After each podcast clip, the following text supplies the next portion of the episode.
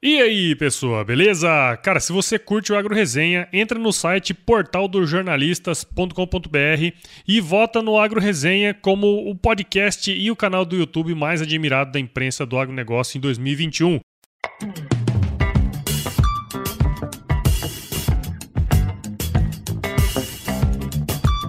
E aí, pessoa, tudo beleza? Estamos começando mais um episódio aqui do Agro Resenha e nessa semana eu vou fazer o que já é de praxe, né? Às vezes eu participo de outros podcasts e eu vou então trazer aqui na íntegra o episódio que eu gravei junto com o pessoal do Adubeiros Raiz, que foi ao ar lá em abril, mas que tá indo ao ar aqui no Agro Resenha agora, cara. Eu fui entrevistado lá pela dupla Jefferson Santos e Felipe Terêncio e foi um bate-papo muito legal, cara. Contei um pouco sobre a minha história e também, obviamente, falei sobre podcasts. Então, espero que você curte essa resenha aí, porque tá muito legal. Firma o golpe que nós já já estamos de volta.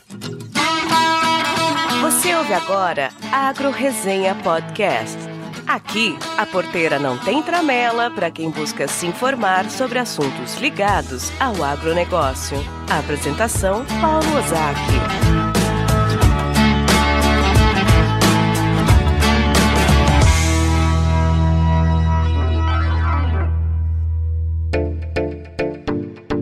Bom, antes de começar essa resenha aqui, eu quero chamar você para mentoria Vida de Podcaster, cara. As inscrições estão abertas. É só você acessar www.vidadepodcaster.com.br e vir comigo nessa jornada aqui de quatro encontros que nós vamos falar sobre podcasts e nós vamos tirar o seu podcast do papel, cara. Ter um podcast é muito legal porque você consegue fazer muito networking, você consegue ser uma referência na sua área de atuação e sem dúvidas é um projeto de longo prazo onde você também pode começar a viver de podcast, tá certo? Então faça sua inscrição, vem comigo e nos vemos mais pra frente aí. Um abraço.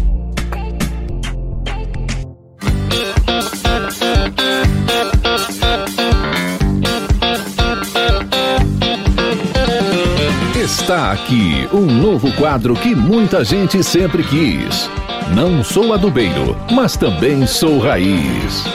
Pessoal, sejam muito bem-vindos a mais um episódio do nosso podcast Adubeiros Raiz. Hoje com o nosso quadro Não Sou Adubeiro, mas Sou Raiz, trazendo a ilustre presença do nosso amigo Paulo Ozaki, né?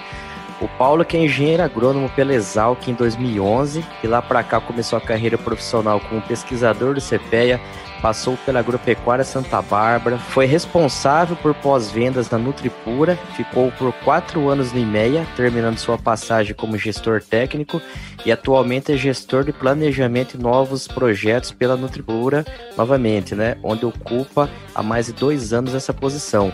Além disso, é membro da Digorest Startups, né, mentor e palestrante na Startup Weekend e fundador do Agro Resenha, o primeiro podcast agro do Brasil.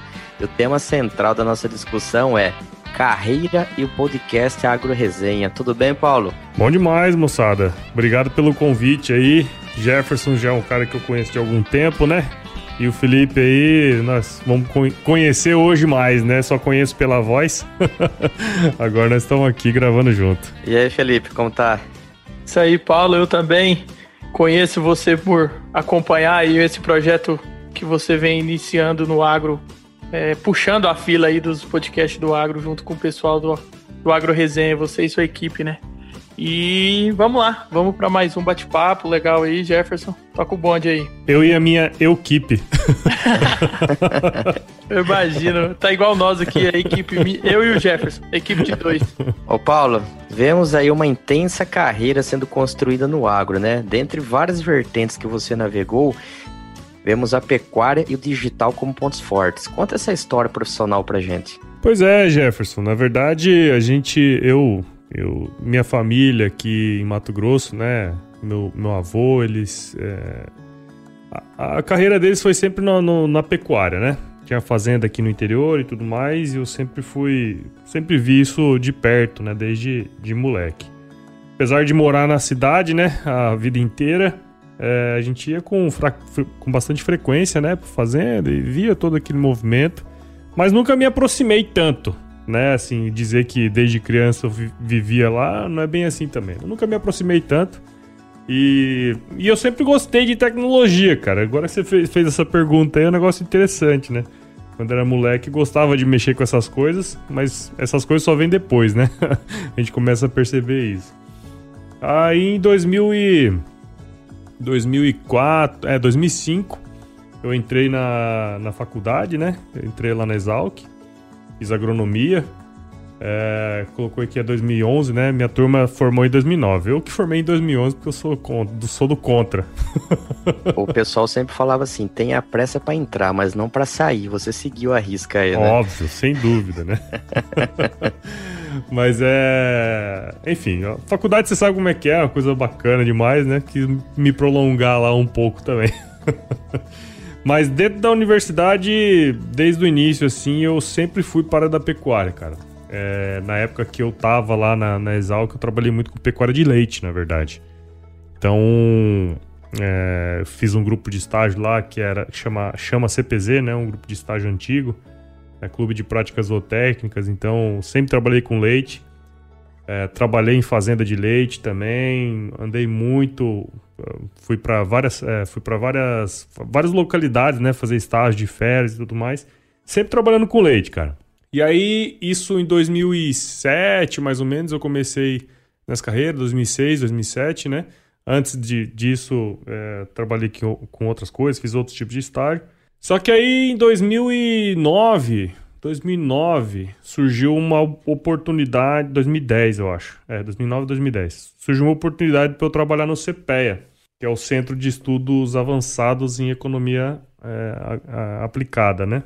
E, e lá eu tive a oportunidade de trabalhar com o mercado de leite. Né? Então, trabalhei muito tempo na área técnica, né?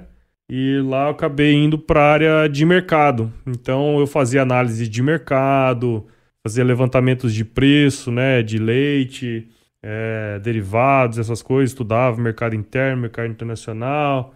É, isso foi como eu comecei lá. E à medida que do tempo foi passando, eu fui comecei a trabalhar com a parte de custos de produção, né?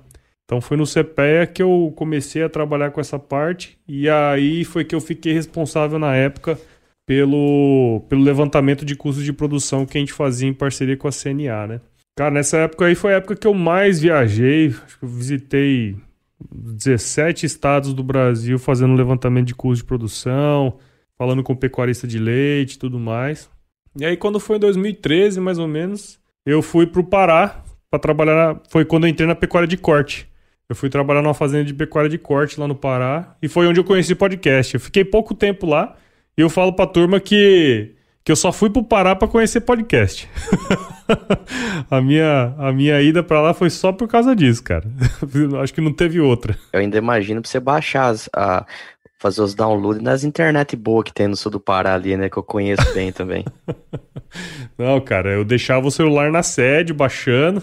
E aí à noite, quando eu ia pra cá, pro, pro dormitório lá, né?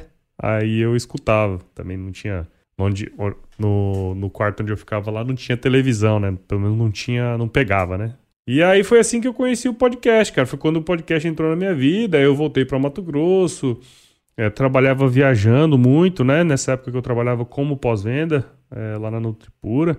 Viajava 3 mil, às vezes, quilômetros por mês, né? Então, uma época que eu estudei, escutei muito podcast. E já nessa época, 2013, 2014, não tinha nenhum podcast de agro, né?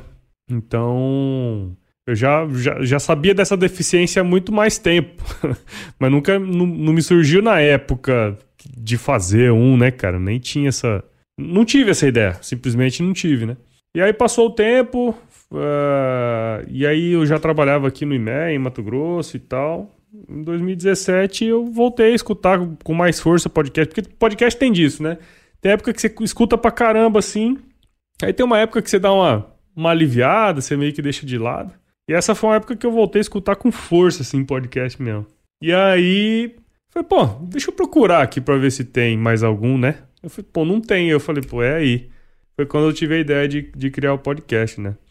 E aí, desde 2017, eu toco a minha vida profissional, assim, empresa é, e, e, o podcast em paralelo, né? Então, mais ou menos um pouco dessa minha história em termos de carreira e podcast, né, cara? É uma coisa bem interessante aí que é, pouca gente sabe, mas o primeiro vestibular que eu passei foi para publicidade. Tava na veia, então. É, as coisas voltam, né? e é. legal, é todo, todo mundo, todo mundo tem essa pegada que fica rodando muito. Nós que somos agrônomos que acaba transitando por várias regiões que não tem um FM, não tem um AM ali e já tá enjoado das músicas que baixou e antigamente tinha o pendrive, os CDs e a gente queria algo novo e também adquirir conhecimento, né? E o podcast veio para preencher essa lacuna aí e eu acho que só vem a crescer e parabéns pelo projeto aí do, do Agro Resenha. É, ultimamente eu só tenho ouvido podcast lavando louça. Antigamente era uma briga para lavar louça, hoje é uma briga para pegar a louça para lavar, né? Mais ou menos sim. É, mas voltando aqui, o, o, o Paulo, em relação à pecuária brasileira, eu também sou criado no meio da pecuária no interior de Goiás, uma pecuária mais bacia leiteira pequena e também alguma coisa de corte. E a gente vê que ela vem mudando nos últimos anos, né? E a, as áreas são, estão diminuindo, a concentração é, voltada para confinamentos e também para, vamos falar, de um pastejo rotacionado e também com altos investimentos é, na pecuária para se produzir mais com menos, né? Que é, é o que o, o agro está buscando ultimamente. É, como você vê essas mudanças e ainda temos espaço para mudar e, e quando, onde ela vai chegar na sua visão aí? É. é cara, eu acho que dentre todas as, as, grandes culturas, né, vamos dizer assim, o mercado de commodities, talvez a, a pecuária de corte, falando especificamente da pecuária de corte, é uma das. Uma pecuária de corte de leite, né? Quando se fala de proteína animal, é, de bovinos, né, cara? É, eu vejo que de quase, de praticamente todos, assim, eu acho que é o que tem mais potencial para crescer, porque a diferença entre o péssimo produtor e um ótimo produtor ainda é muito grande, né? Vocês trabalham mais focados na agricultura aí, vocês sabem muito bem que um cara, quando ele colhe mal, ele colhe 50 sacos, né? É, o cara, na média, aí o cara, quando colhe muito bem, colhe 60 sacos, numa média, né? Vamos dizer assim. Então, mas se você for olhar a distribuição, a média é muito parecida ali, em torno de 55, 60 sacas, né? Não tem um cara que colhe uma saca e o cara que colhe 100, né? Na pecuária tem isso. o cara que produz 5 arrobas por hectare e o cara que produz 50 arrobas por hectare, né? A diferença é muito grande. Então, quando você pega algumas informações nesse sentido, você percebe que tem ainda um campo muito grande para crescer e a gente está numa área tropical, tem uma oportunidade muito grande para trabalhar mais intensivamente as pastagens, né? fazer integração com a agricultura, que é algo que a gente tem percebido que cresce a cada ano e é bom para o agricultor e é bom para o pecuarista. Né? Então, tem muitas técnicas que já são conhecidas que a gente pode aumentar a nossa produtividade sem derrubar um pé de árvore, né, cara? Eu acho que esse é um é uma, uma, uma potencialidade muito grande. Quando a gente pega os nossos concorrentes é, no mercado internacional, que eu digo, né? A grande maioria deles não tem esse sistema mais misto que nós podemos fazer, né? Criar em pasto, podemos criar, recriar e engordar em pasto, por exemplo, né? Uma disponibilidade grande de, de insumos, como de grãos, né? Farelos e tudo mais. Tudo isso cria uma, um, um cenário muito interessante para nós, né? É, para o Brasil como um todo, assim. E pensando que a demanda por proteína animal, especialmente a carne bovina no mundo, tende a crescer na medida que, sei lá, Ásia, Sudeste Asiático, África comece a, a ter uma situação de vida um pouco melhor, né, cara? Então, é, é um potencial muito grande e, é, e o único país hoje que tem o potencial para suprir essa demanda é o Brasil, né? Com a área agricultável que a gente tem, com, com as condições climáticas que nós temos, né? Especialmente com os produtores que a gente tem, né? Então, é, a, a pecuária ainda vai passar por muita, muitas mudanças, cara, eu vejo assim. O que aconteceu na agricultura há algumas décadas aí vai começar a, a, a mudar também o perfil do pecuarista, né? A gente está cada vez mais entrando no mercado internacional, né? Esse ano mesmo que passou foi um ano que mudou muito, preços altíssimos, começando a mexer. Você vê pecuaristas assim tecnificados começando a mexer com trava de dólar e aquilo outro, né? Coisa que é coisa de agricultor, né, cara? Então, é, tem uma mudança substancial aí acontecendo na pecuária e eu não tenho dúvida de que é um dos setores que tende a crescer mais pensando em termos de macroeconomia, né? É o, o máximo que eu entendo de pecuária, Paulo, é o boi no espeto.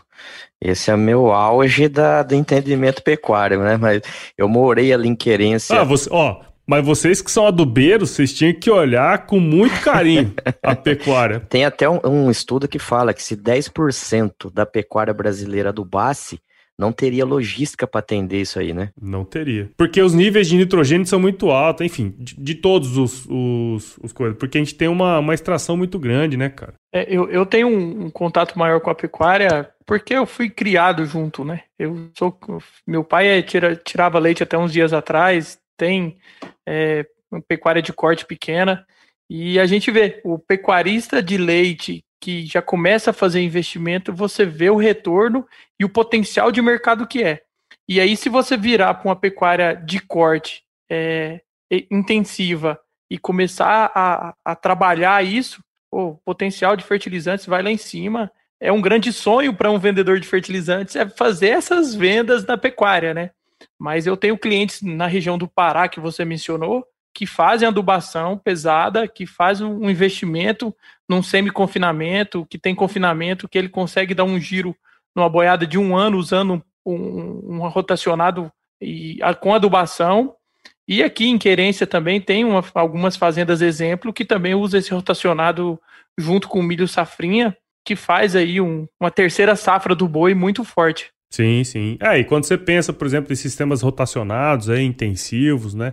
A gente tem uh, uma lotação alta, uh, um consumo muito alto dos animais, né, cara? Você vê aí, dependendo do nível de produtividade, até você... Porque assim, diferente da soja, né? Quando você está trabalhando com altos níveis de adubação em pastagem, você tem que ter o V%, por exemplo, muito alto, cara. É a saturação de base lá em cima, né? É diferente, porque você tem uma extração muito grande. E sistemas muito intensivos trabalham com 300, 350 kg de N por hectare.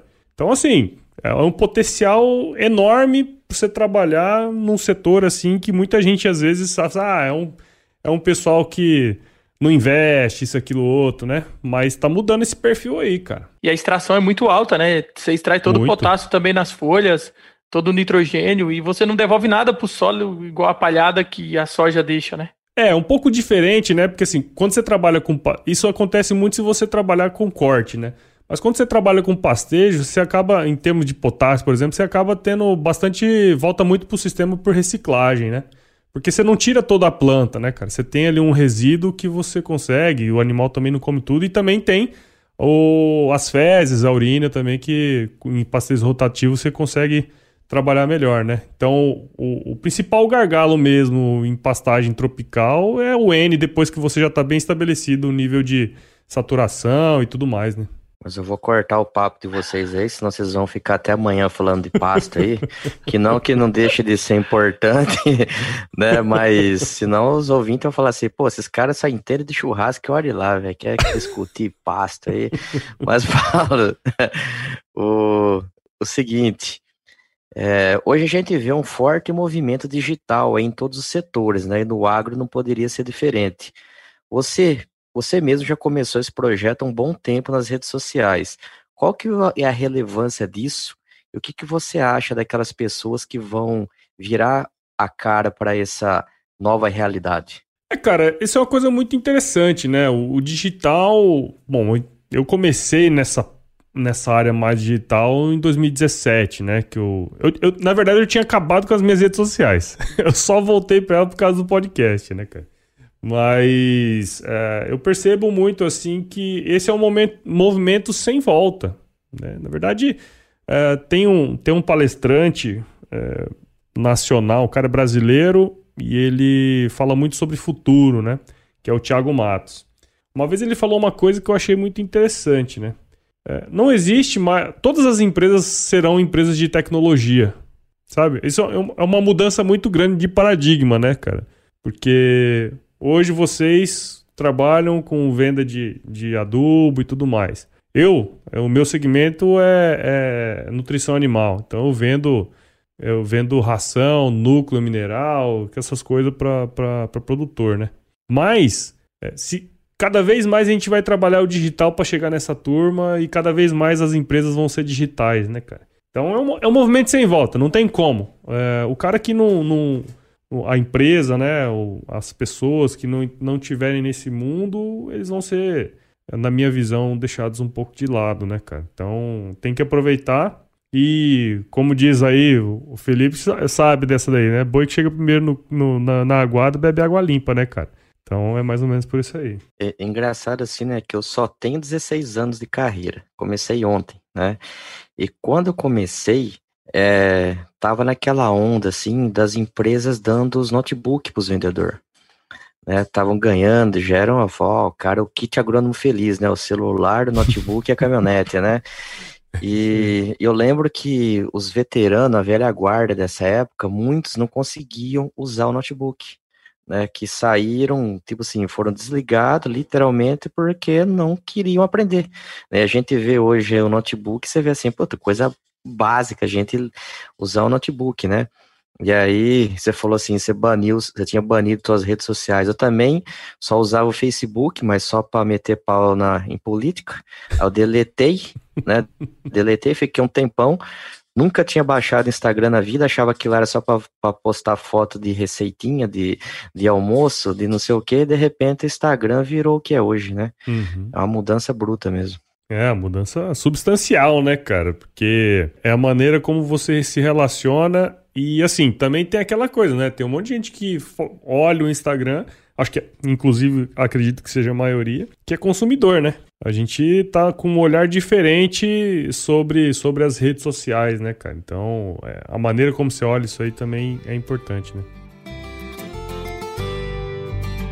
Você sabia que o mercado de biológicos no Brasil deve mais que dobrar nos próximos 10 anos? Pois é, cara, tá acontecendo uma revolução no campo e o melhor disso tudo é que o Brasil é quem tá puxando esse movimento. Cara. Com isso em mente, a Biotrop, empresa brasileira que leva ao agricultor o que há de mais avançado em soluções biológicas e naturais, está trabalhando para transformar o agro, inovando com biológicos para a produção de alimentos ainda mais sustentáveis. Recentemente, nós fizemos um episódio especial aqui no Agro Resenha em que eu e o Jonas Hipólito, diretor de marketing e estratégia da Biotrop, conversamos sobre a importância e o uso de bioinsumos no Brasil, além de mostrar o que se espera no futuro, né? É fascinante, cara cara. Ouça esse episódio aqui no Agro Resenha e acompanhe o trabalho da Biotrop em www.biotrop.com.br. Eles mantêm um blog super atualizado com muito conteúdo sobre biológicos, então vale muito a pena conferir. Lembre-se também de seguir a Biotrop no LinkedIn, Instagram, Facebook e Twitter. É só procurar por Biotrop BR.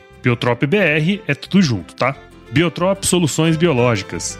Semeando biológicos, cultivando vida eu vou fazer uma pergunta de marketing aqui clássica que virou, né? É, quem são os seus clientes no futuro? E são esses clientes que estão utilizando aí rede social de Instagram, de que está no Clubhouse, que está no TikTok. Esses são seus clientes potenciais daqui 10, 5, 10, 20 anos, né? E se a gente não mudar, não adaptar o sistema, o sistema vai nos engolir, como engoliu quem não dava conta de mexer num, num computador lá atrás e hoje tem que adequar um, a um celular, porque senão praticamente fica marginal da sociedade, né? É, exatamente, cara. E tem um ponto, né, que eu sempre falo para todo mundo que me pergunta e tal, que é o seguinte: a tecnologia, as redes sociais, elas, elas nunca são fim, né? Elas são sempre meio. Então, uma coisa que eu ouvi uma vez e que eu levo para mim assim, é, aí falando especificamente do podcast, né? Eu não dependo de rede social, cara. Eu dependo zero de redes sociais, né? Eu tenho meu site, tenho meu lugarzinho lá para chamar de meu, né? Tem um monte de coisa que eu, que eu faço por conta, né? As redes sociais é, é, são simplesmente uma maneira de você estar tá aparecendo e mostrando um pouco de você, um pouco do que você faz, né? É, eu não dependo, né, de rede social para gerar conteúdo. Tem um monte de gente que depende da rede social para gerar conteúdo e são as primeiras que reclamam que o Instagram mudou o algoritmo e não, não distribui mais, né? Não tem essa reclamação, cara. Então, é, tem, esse é um ponto também que eu acho que é, é um contraponto, né? A gente tem que usar é, dentro do nosso negócio, mas ela nunca vai ser o fim, né? Eu, eu vejo elas com, as redes como meio, né, para o nosso trabalho. E continuando aí sobre falando sobre o agro resenha, né? A gente entrou no assunto aí antes da pergunta, mas eu já ouvi várias vezes você contando histórias sobre o podcast e, e poderia falar para nós aqui e para os nossos ouvintes como como tudo começou. Acho que você já já começou a, a contar essa história e como ele representa hoje na sua vida, que é o que você falou, né? Ele, você não vive da, da rede social, mas é uma parte importante hoje e uma parte que, que você abraçou aí. Hoje é uma referência para nós que, que estamos no podcast e também com novos que querem entrar no podcast. É, cara, foi o que eu falei. O podcast surgiu na minha vida de uma maneira muito inusitada, né? Como eu contei ali antes. Ninguém imaginaria que. Por isso que eu falo, cara. Eu só fui pro Pará para conhecer podcast. Esse aqui foi. Eu tenho certeza que foi só por causa disso, cara. Mas eu costumo dizer isso em redes sociais, para as pessoas que eu converso, né?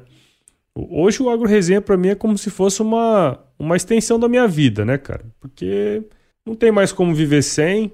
Né? Uma, é um negócio assim que é, vocês que fazem podcast, que provavelmente já receberam muitos feedbacks aí de pessoas, é a nossa droga, né, cara? É o, é o que às vezes a gente tá meio fudido, né? Desculpa a palavra. Mas a gente tá meio ferrado. A, a, a mulher tá braba com nós, né, Jefferson?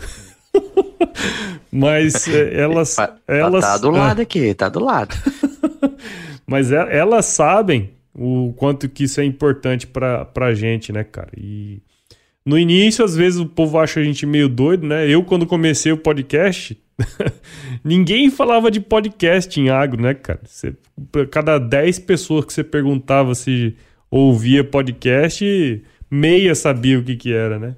Então, é, quando eu comecei, ainda um monte de gente falou assim: Nossa, Paulo é meio doido, né? Negócio nada a ver, podcast, nada a ver, ninguém escuta essa porra aí, né?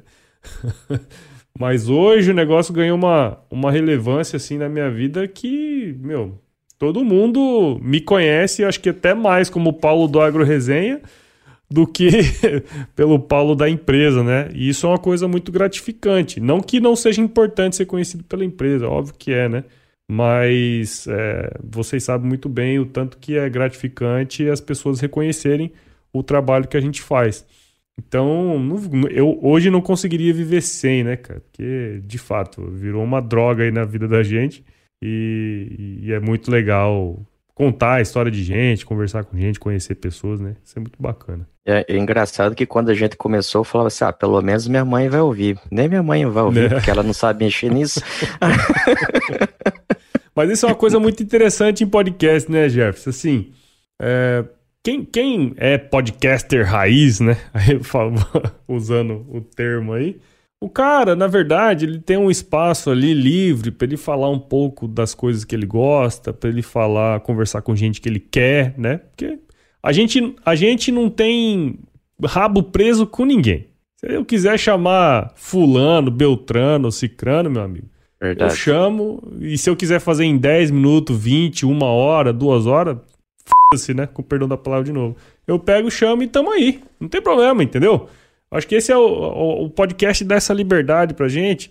Então, cara, é, daí pra frente é, é só lucro. Cara. Então, assim, o que eu sempre falo pra turma, que se um episódio que eu publico, uma pessoa escutou e falou assim, puta, olha que insight legal que esse cara me deu e aquilo ali vai, de alguma maneira, transformar a vida dela, né? Ou vai faz, fazer com que ela pense diferente determinada coisa, determinado assunto. Cara, a missão do podcast está super cumprida, muito bem cumprida, entendeu? Então, é, eu, não, eu não sonho, não, não, sonho não, né? A gente sempre sonha, mas eu não tenho pretensões assim de ter um milhão de ouvintes, acho muito difícil isso acontecer, sabe? Então, eu prefiro ter bons ouvintes do que muitos ouvintes. Legal, e daí seguindo mais ou menos nessa linha aí. Hoje, além de produzir conteúdo para suas mídias, você também começou o projeto de mentoria, né? Que você está até no momento de divulgação. O que mais vem por aí, Paulo? E que, como que você consegue administrar família, trabalho, rede social e tantas outras coisas? É, cara, não sei. Dormindo pouco, ó. é foda, cara. É difícil. Mas assim, a gente. É um trato, né, que a gente tem com a família, respondendo o último aí, né, é, é, eu falei que nos próximos anos a gente, você, a gente chegou num, num consenso de que os próximos anos vão ser foda.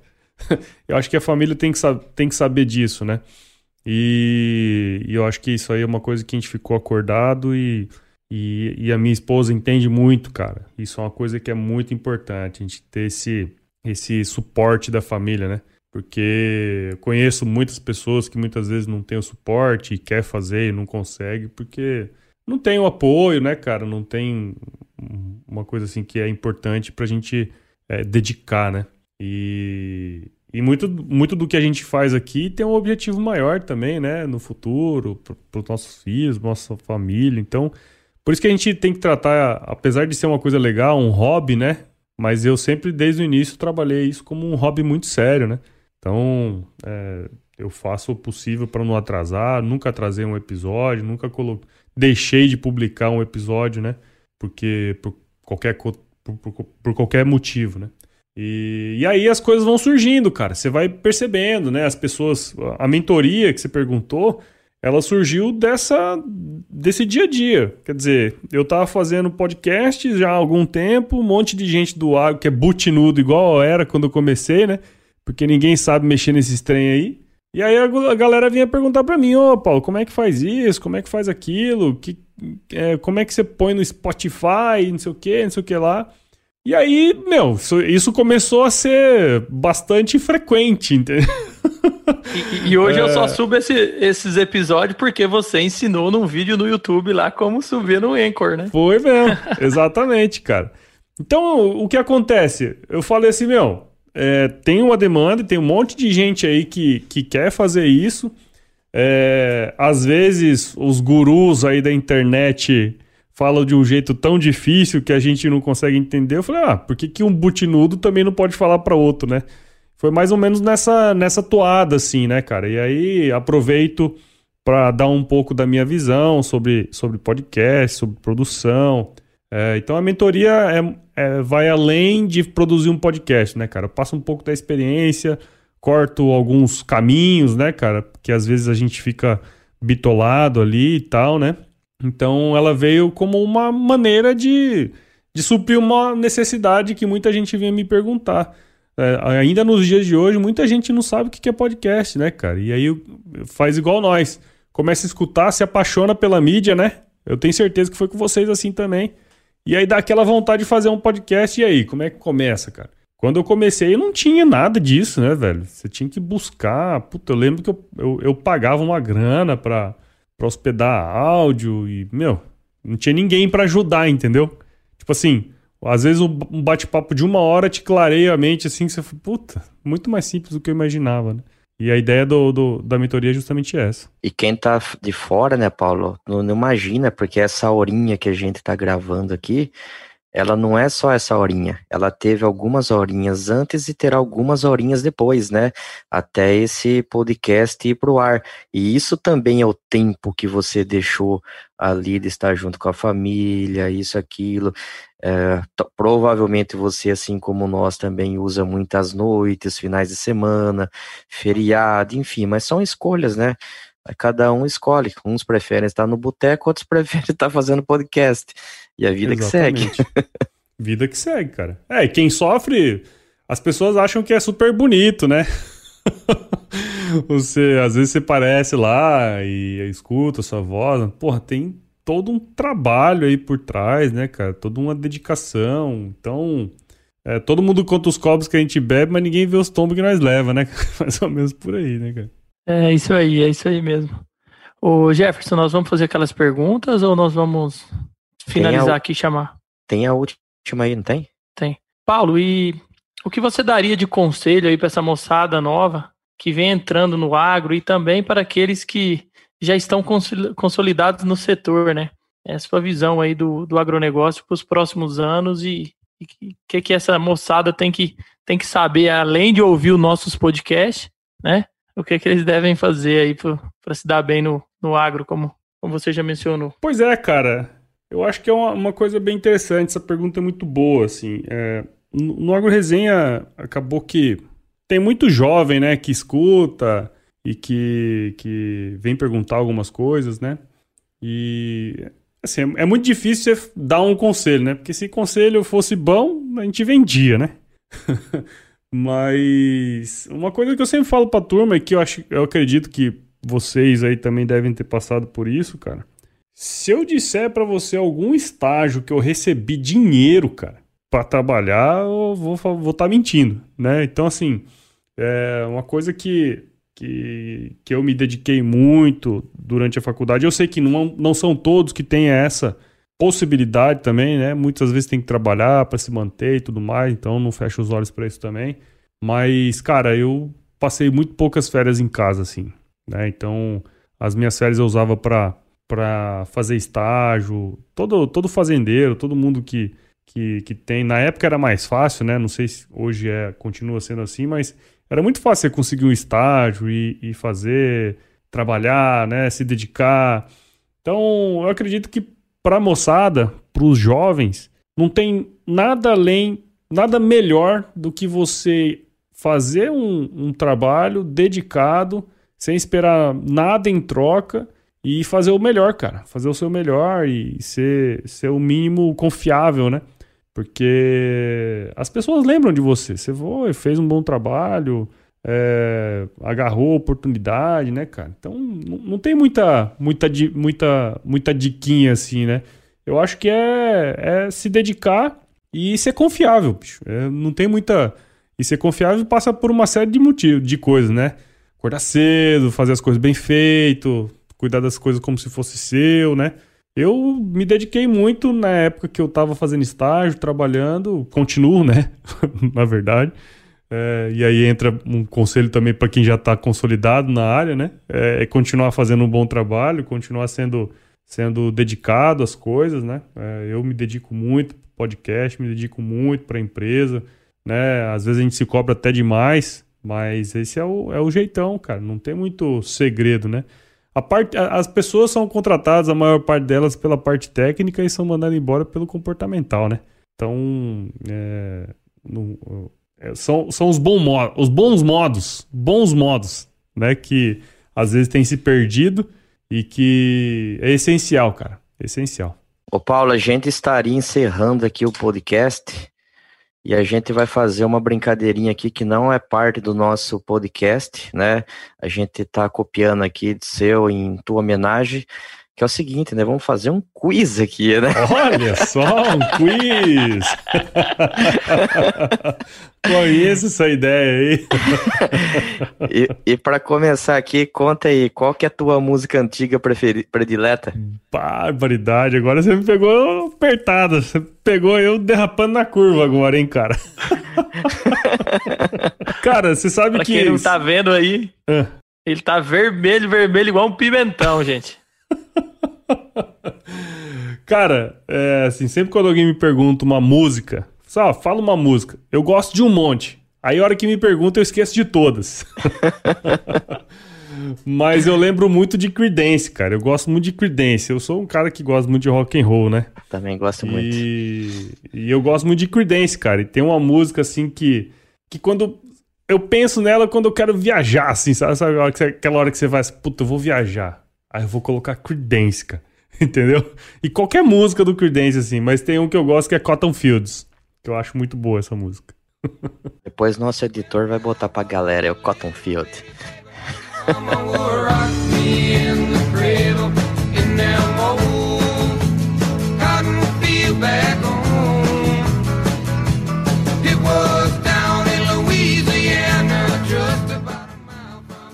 Ah, faz parte aí, ó, dos adubeiros, é, os, os campos de algodão.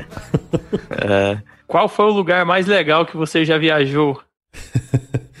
Cara, puta, eu, eu, graças a Deus, assim, sou um cara abençoado que eu pude visitar muitos lugares, cara. E, e mais do que isso, eu pude visitar muito o Brasil a trabalho, né? Então, eu fui na grande maioria dos estados do Brasil, pude visitar e não visitei os lugares que são moda, né? Eu fui pro interior, que é onde estava a produção. É, mas de todas, assim, a viagem mais exótica que mais me marcou na vida, assim, foi o período que eu fui pra China, cara. Fiquei na China é, por um mês lá. E, nossa, uma cultura muito diferente, né? Cultura milenar. É, as pessoas são diferentes, a comida é diferente, tudo, a língua, né? Você se sente um, um retardado mental, porque não tem nenhuma, nenhuma pista do que, que a pessoa tá falando, né? Então você tem que confiar 100%, cara. Então foi, foi talvez, não sei se foi o lugar mais legal, mas foi o que mais me marcou, assim. E na cozinha, qual a sua especialidade? Ah, meu amigo, aí é um churrasco. Aí você pode chamar o pai na bota aqui, que é nós. o churrasco é bom, hein? Como você postou um dia, né? Ultimamente a picanha tá mais difícil, tá bastante asinha de frango, né? Mas a gente ainda sabe fazer, né? Rapaz, esses dias atrás aqui, tava comendo tanto frango, tanto frango, eu falei pra minha mulher, eu falei assim, ó, viu, tô com medo de criar asa e pena, cara, porque o trem tá, o trem tá violento. Ainda bem que a molecada aqui em casa gosta de ovo, rapaz, não tava fazendo errado. Viu, a gente tenta sair da pobreza, mas a pobreza não sai de nós mesmo, né? Sim mesmo. Ó, e terminando aqui por último, é um livro que você indica Puta, cara, isso é uma, uma coisa legal. Nos últimos anos aí eu tenho me dedicado muito à leitura, cara. E cada vez mais que, que passa assim o tempo, eu percebo que a leitura é uma construção, né, cara? É uma construção. Então não tem livro bom, livro ruim. Tem uns que você gosta mais, outros que você gosta menos. Mas é, é, é uma construção. Um que eu vou indicar é um que eu tô lendo, terminando agora de ler. Eu já li o primeiro volume, tô lendo o volume 2 agora, que é a, a biografia de Churchill, né? Churchill, Uma Vida. Tem um volume 1 um que conta a história dele até ele, ele passar pela Primeira Guerra e se tornar... É, até passar pela Primeira Guerra e tudo mais, né? E o, o volume 2 é quando ele se torna primeiro-ministro e, e, passa por, todo, por toda a questão da Segunda Guerra, né? Então é um livro muito bom, assim, uma história muito interessante. Paulão, agora a gente chegou mesmo ao final aqui, cara, muito obrigado aí. A gente num começo de noite aqui para quem tá no horário de Brasília, um finalzinho de tarde para quem tá aí no Mato Grosso, né? Você, igual falou, você, você tem tua família, tua filha, sua esposa tá grávida aí, os hormônios se alteram e você tá aqui com um tempinho dedicado para nós aqui, cara, brigadão primeiramente por você ter é, você estar tá aqui participando com nós desse podcast e também por você ter ajudado a gente a começar o nosso, né? Porque a gente começou aqui o projeto da Adubeiros Raiz com, com direct lá no Instagram, que foi, foi, foi, e hoje virou o, o, um podcast que a gente já está acho que com 26 episódios lançados. Quando o seu for ao ar já vai estar tá com mais de 30, mas começando a trilhazinha nossa também aqui no nicho dos adubeiros. É isso aí, cara. Imagina, eu que agradeço aí. É, fico muito feliz, cara, de, de vocês terem pegado aí no chifre do Boi Meme fazendo, fazendo acontecer aí no podcast, né, cara? Vocês, tanto quanto eu, sabem o quanto que é difícil e penoso, né? Às vezes fazer. E vocês são tão, tão legal aí porque vocês podem dividir um pouco o trabalho. eu tenho que fazer sozinho, cara. Mas, mas é legal, bicho. É bacana aí. Parabéns para vocês pela iniciativa aí. Valeu por, por ter me, me convidado aí, cara. Fico, me sinto muito honrado. Valeu, valeu, Paulo. E não poderia deixar de esquecer aqui, né? É, você é um adubeiro raiz agora. Bem-vindo ao nosso time. E, vamos seguir aí. Você no Agro Resenha daí, precisando de qualquer coisa do Adubeiros Raiz, nós estamos aqui à disposição. E vamos lá. Opa, com certeza, cara. Eu sou adubeiro raiz, já adubei muito pasto na mão, hein, cara. Puta merda. Tem foto. Os piquetinhos das leiteiras lá, assim, ó, jogando na mão, assim. Puta, cara, nesse estágio que eu falei pra vocês que eu fiz, era sacanagem, velho. Os caras colocavam a gente pra roçar moleque, né? Botava a gente pra roçar uma semana. Aí abria as bolhas e coisa na mão. E aí na semana seguinte a gente ia fazer adubação. Ah, e era bonito, hein, meu amigo? Já colocou, foi muita cerveja gelar na ureia, isso sim. Ah, isso também, né? Isso é normal. Show de bola. Pessoal, não esquece de nos seguir lá no Instagram, Adubeiros Raiz, e nos ouvir nas plataformas é, do podcast, no Spotify e também no Apple Podcast e no site do Jeff do Agro. Valeu, um abraço. Valeu, um abraço. Boa, moçada. Ó, e se chover não precisa molhar a horta não, hein, mano? Isso aí. Verdade, se chover não precisa molhar a horta. Valeu! Valeu. Adubeiros Raiz. A sua casa quando o assunto é adubo.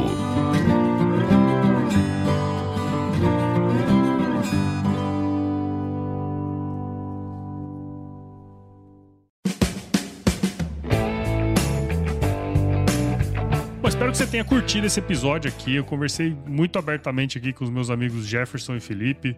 Foi um episódio muito legal, né? Falamos sobre várias coisas aí, inclusive falamos isso, obviamente, de podcast também. Então, se você curte o Agro Resenha, não deixa de indicar o seu podcast aí pros seus amigos. A gente está presente em todas as plataformas aí de podcast: Apple, Google, Spotify, Deezer. Siga a gente nas redes sociais também: o Instagram, Facebook, Twitter. Entre no nosso grupo do WhatsApp ou no nosso canal do Telegram. O link tá na bio do Instagram. Também, se você quiser escrever pra gente aí no contato arroba agroresenha.com.br, eu mesmo vou responder os e-mails lá pra você, tá certo? E nós fazemos parte da rede Agrocast, a rede mais bonita e mais fofinha do Brasil. Lá você vai conseguir escutar vários podcasts do agro, então não deixe de escutar, tá certo? Fica assim então, e se chover, não precisa molhar a horta não, hein? E ó, lembre-se, vem comigo pra mentoria Vida de Podcaster, porque vai ser muito legal. Vão ser quatro encontros aí que você vai tirar o seu podcast do papel. Um abraço!